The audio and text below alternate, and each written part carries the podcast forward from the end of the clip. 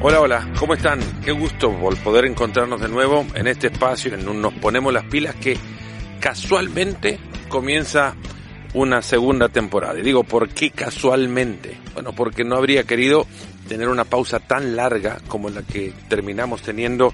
desde que nos encontramos acá para hablar un poco de la final de la Champions League y la victoria del Liverpool allí en Madrid y contar un poco de lo que fue aquel viaje. Resulta que aquel fue uno de los últimos podcasts que hicimos. Eh, después de eso llegaron charlas con Rafael Dudamel, con Alejandro Moreno, el paso de la selección venezolana en la Copa América, que terminaba justo al tiempo también que comenzaban unas vacaciones que casualmente se extendieron y en consecuencia por eso también la pausa tan larga en esta serie de Nos ponemos las pilas. Han sido ustedes maravillosos igual porque han recordado permanentemente y por distintos medios, no digo que de manera abrumadora, pero dos o tres mensajitos han sido suficientes para reconocer que ustedes le tienen un cariño muy grande a este, a este espacio, a esto que hemos creado con, eh, con muchas ganas, con poca gente, eso sí, y, pocos muy comprometidos en hacerlo. Eh, ya saben quiénes son, y no los tengo que mencionar, y han sido ellos los que justamente también me han recomendado eh, hacerles una pequeña introducción a este eh, nuevo proceso, nuevo periodo del, del, podcast, a esta nueva temporada, si quieren, ya que andamos en, en épocas donde las series eh, de digitales se convierten en, en, modas, bueno, pues este espacio de audio digital que se pueden llevar ustedes hacia donde quieran además y que pueden escucharlo cuando quieran, pues también está arrancando una nueva temporada. Y con esta nueva temporada no van a cambiar eh, las intenciones del espacio. Acá vamos a seguir teniendo largas y espero entretenidas conversaciones de café con amigos a los que virtualmente reúno en el espacio justamente para poder sentarme a tomar un café y escucharles sobre sus historias, sus eh, aprendizajes y las enseñanzas que nos pueden dejar eh, personajes que saldrán del mundo del deporte o no, pero que en algún momento siempre estarán vinculados a esto que tanto nos gusta, que es, eh, que es el deporte. Y digo el, deporte en general porque mi intención es traer a este lugar eh, y a esta virtual mesa de café a personajes que no necesariamente salen del más popular de los deportes y por el que usted quizás, ustedes quizás más me conocen que por el fútbol. Eh, acá espero encontrarme a personajes de múltiples áreas deportivas. Y la realidad es que lo vamos a comenzar con más energía que antes. Este nos ponemos las pilas, va a ser, eh, intentaría al menos, y eso lo vamos a dejar en cada uno de los episodios, mejor que los anteriores y, y con más ganas. Ahora les cuento un poco del porqué de esa casual extensión de las vacaciones. Bueno, cumplí un sueño primero en las vacaciones. Eh, tuve la posibilidad de irme en familia, algo que eh, exploté al máximo cada uno de los días, el tratar de aprovechar y aprender también de, del viajar juntos. Eh, es cierto que vivimos en el mismo techo, no, no hacemos muchas cosas juntos y la profesión esta tampoco es que es maravillosa, es cierto, pero tampoco es que nos permite el tiempo como para poder eh, durante el año escolar, que todavía los chicos están ahí más o menos, son entrando algunos a la a la, a, la época en la que sus calendarios también se independizan un poco. El, el, mayor va a entrar a noveno grado, Juan Marcos, la, el segundo estará entrando a octavo grado también, y Valentina, la más pequeña, eh, va a entrar a cuarto. No es mucho su calendario, su agenda va, es, es un poco más ligera, pero Matías y Juan Marcos tienen unas agendas complicadas eh, y más complejas en, el, año, en el año escolar. Eh, uno le, encanta mucho las artes y la actuación y al otro le encantan mucho los deportes y la actividad física. En fin, eh, son dos personajes distintos entre sí que viven en el mismo techo y que durante el año escolar por lo apretado de sus agendas y lo distinto de mi calendario de trabajo, también porque trabajamos los que convivimos en esta profesión los fines de semana, eh, es muy difícil encontrar espacios en los cuales convivir y aprender de todos en el mismo tiempo. Por eso esas dos semanas de vacación sirvieron para conocernos muchísimo, eh, para aprender, para conocer también un poco del mundo. Y ese sueño es uno y el otro para mí ya puntual y un poco más eh, individual personal fue el conocer la sede del movimiento olímpico desde que ahí lo llevara Pierre de Coubertin en 1919. Viajé a Lausana por primera vez en mi vida, eh, algo que creo me debía y algo en lo que también entraba en, al no conocer la ciudad en cierta contradicción. El movimiento olímpico es uno de los eh, aspectos más eh, fundamentales, creo, de mi persona. Si me pongo en generalidades, el movimiento olímpico ha hecho, me ha formado muchísimo de lo que soy y no conocer la sede del Comité Olímpico Internacional, nunca haber visitado su museo, no haber estado en la ciudad en la que Pierre de Coubertin contemplando eh, el lago y las montañas y, la frontera francesa, eh, el Mont Blanc enfrente, Evian del otro lado, eh, y en ese lago creo haber construido él mucho de la filosofía que, en el movimiento olímpico fue creciendo con el tiempo hasta convertirse en lo que es ahora y convertirse en lo que llegué yo a conocer allá por 1984, me parecía eh, una obligación de mi parte ir y no haber estado era, como repito, una contradicción. Disfruté como niño de estar en esa ciudad, de, de, reconocer en cada una de sus esquinas alguna fotografía que la mente se me venía quizás habría visto en blanco y negro o quizás me inventaba en mi cabeza haberla visto también con tal de poder reconocer que estaba en un lugar alguna vez pisado por el fundador del movimiento olímpico moderno, eh, que había estado o que, que veía las calles transitadas por aquellos personajes que modificaron la historia del deporte, tratando que el deporte pudiera hacer su parte para modificar la historia de la humanidad. Ir al museo, por ejemplo, y, estar en un lugar que, reúne tantos recuerdos, tantos artículos que sirven de recuerdo para, para el, eh, eh, la historia del movimiento olímpico, también significó uno, un momento de, de, no sé, amplio regocijo, quiero decir,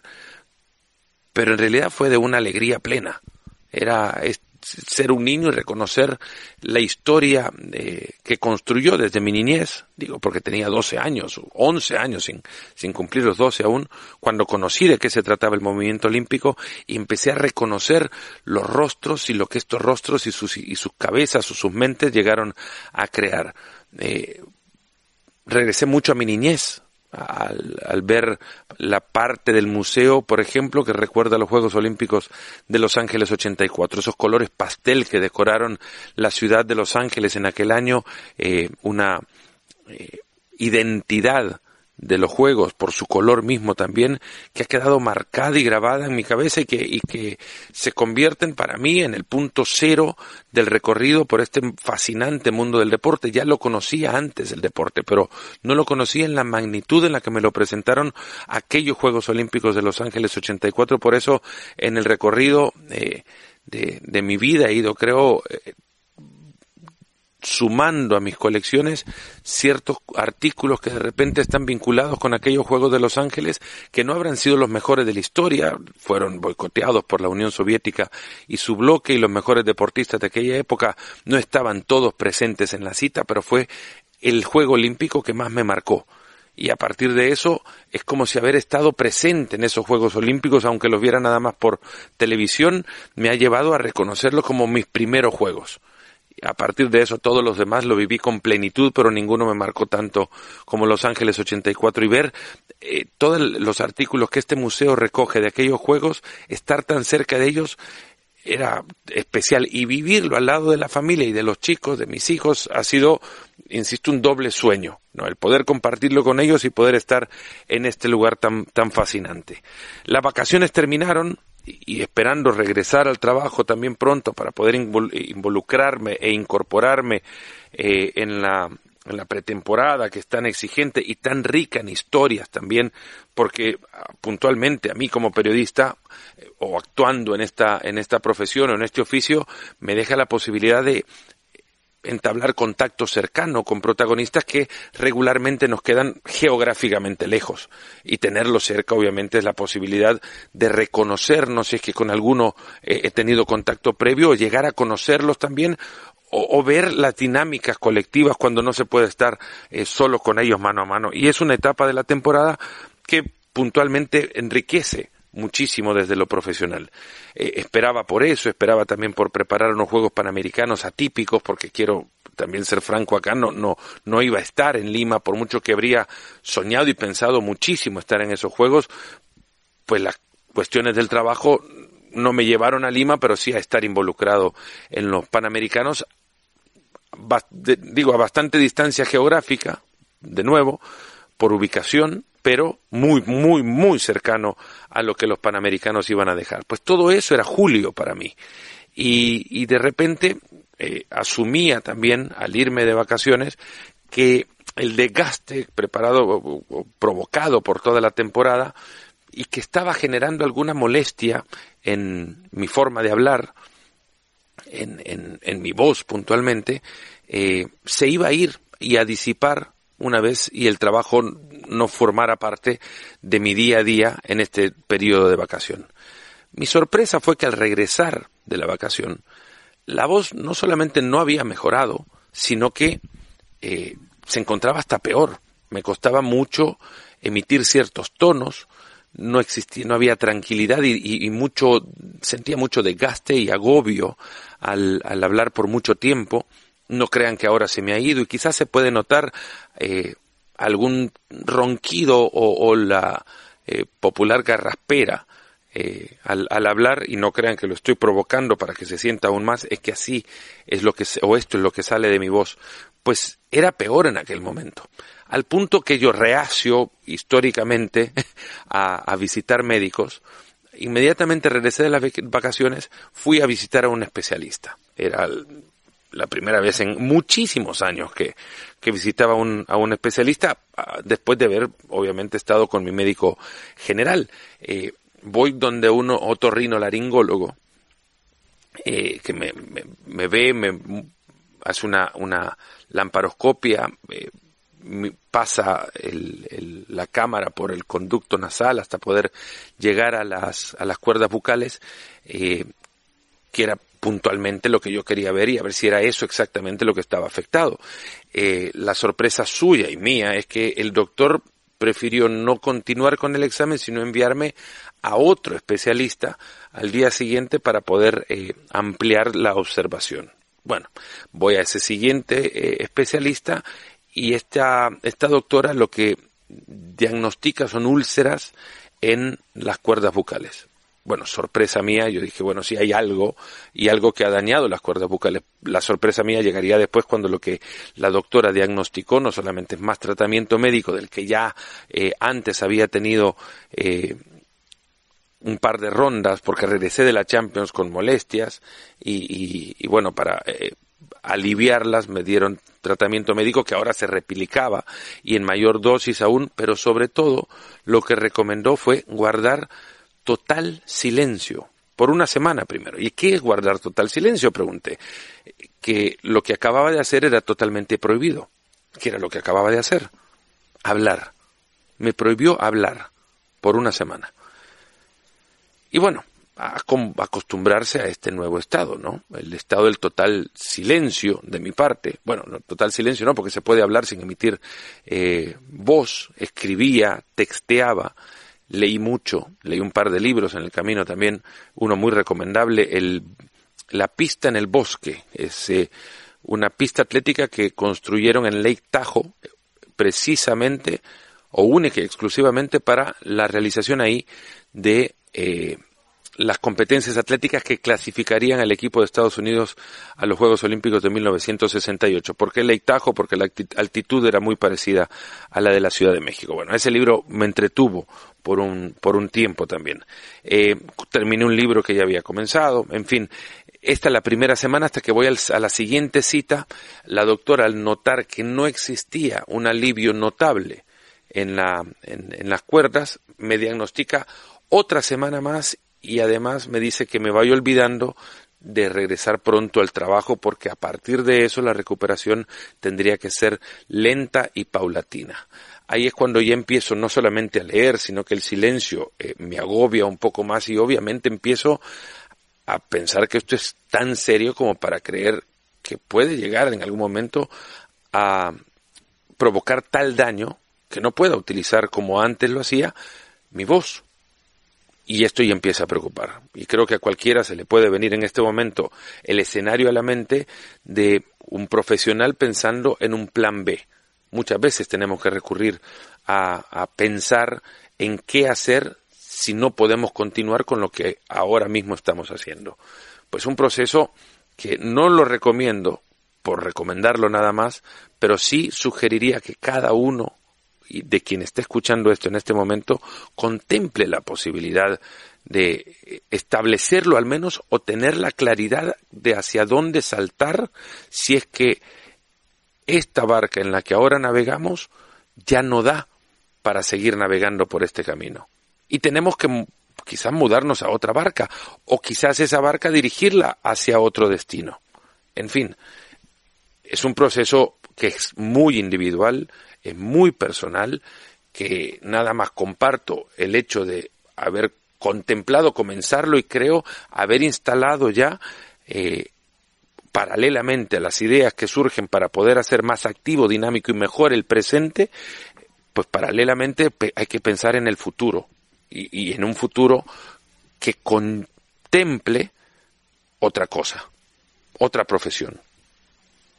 ¿No? Es real y lo comparto con ustedes eh, para explicarles un poco de hasta dónde llegó este, este, este proceso. Obviamente que males hay de todos, este fue el mal que aquejó mi mes de julio, no es tan malo, y, lo cuento así, no es tan malo y no fue tan malo tampoco, pero sí me llevó a este proceso de pensamiento que creo eh, merecía la pena contarlo. Ayer se lo, se lo charlaba o me preguntaba un amigo eh, sobre el podcast y cuándo iba a regresar y cuándo iba a volver a hacerlo. Eh,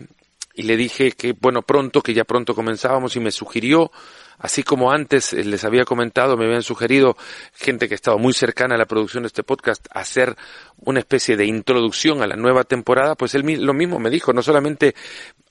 haz una introducción a la nueva temporada, sino explícanos un poco qué fue lo que pasaste, porque quizás de tu experiencia algo podemos aprender aquellos que escuchamos con regularidad eh, el podcast. Y bueno, por eso me atreví un poco a abrir el, espacio para contarles esto que felizmente se ha ido subsanando de a poco. Eh, de la próxima semana tendré otra cita donde la, doctora y revisará nuevamente si las cuerdas están tan recuperadas como ella estaba esperando que lo estuviesen, comenzaremos un proceso, digo, juntos también, porque tendré que aprender eh, muchísimas cosas nuevas, eh, proceso de cómo respirar diferente, cómo eh, dosificar también los esfuerzos, cómo canalizar mejor la voz y proyectarla al mismo tiempo para no provocar los daños que fueron provocados por una temporada tan agitada y, y emocionante como la anterior quizás esas dos semifinales, ¿no? Terminaron haciendo un daño en las cuerdas que yo no contemplaba ni percibía. Eso y la tormenta perfecta porque llegó de repente una, una enfermedad eh, a, a golpear. Pero la realidad es que hemos comenzado ya con un nuevo proceso, Hemos comenzado ya con una nueva temporada y lo que quería era compartirlo para que sepan que vamos con las pilas súper cargadas y que la temporada que se viene va a ser maravillosa. Si llegaron hasta acá a escuchar esto último, nada más les pediría un gran favor. Escríbanme a la cuenta de Twitter, palomo-espn o o a Instagram, la misma, la misma cuenta, palomo-espn, he mejorado muchísimo, les quiero decir, y creo que mucho tuvo que ver también este, este periodo de tiempo en eh, revisar los mensajes que por Instagram envían. Antes no lo hacía, o lo hacía muy, muy poco, Ahora no digo que lo hago siempre, pero lo hago mucho más, por lo que también los invito a que por ahí escriban y sugieran temas de los cuales podríamos acá conversar no solamente eso, sino también invitados para tomar en cuenta su opinión y saber de qué es lo que quieren escuchar. Alejandro, un gran amigo mío, hermano de un, de un gran amigo mío, eh, que se nos ha ido hace poco, me escribió hace tiempo y me dijo, me encantaría escuchar la experiencia de personajes de éxito, eh, pero las anécdotas que pueden contar sobre cómo llegaron al éxito.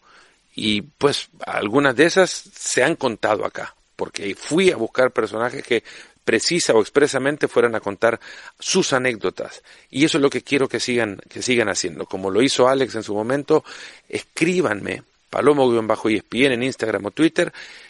y envíenme sus sugerencias. Haremos lo imposible porque acá puedan estar esas conversaciones y porque acá también eh, ustedes sepan que les estoy escuchando. Les mando un enorme abrazo. Comienza, nos ponemos las pilas de una mejor forma, muchísimo más eh, conectados con ustedes y con las ganas de cumplir otra temporada más. Les mando un fuerte abrazo, cuídense mucho y hasta el próximo nos ponemos las pilas. Gracias por escucharnos. Busca ESPN Deportes en iTunes y TuneIn para más podcasts.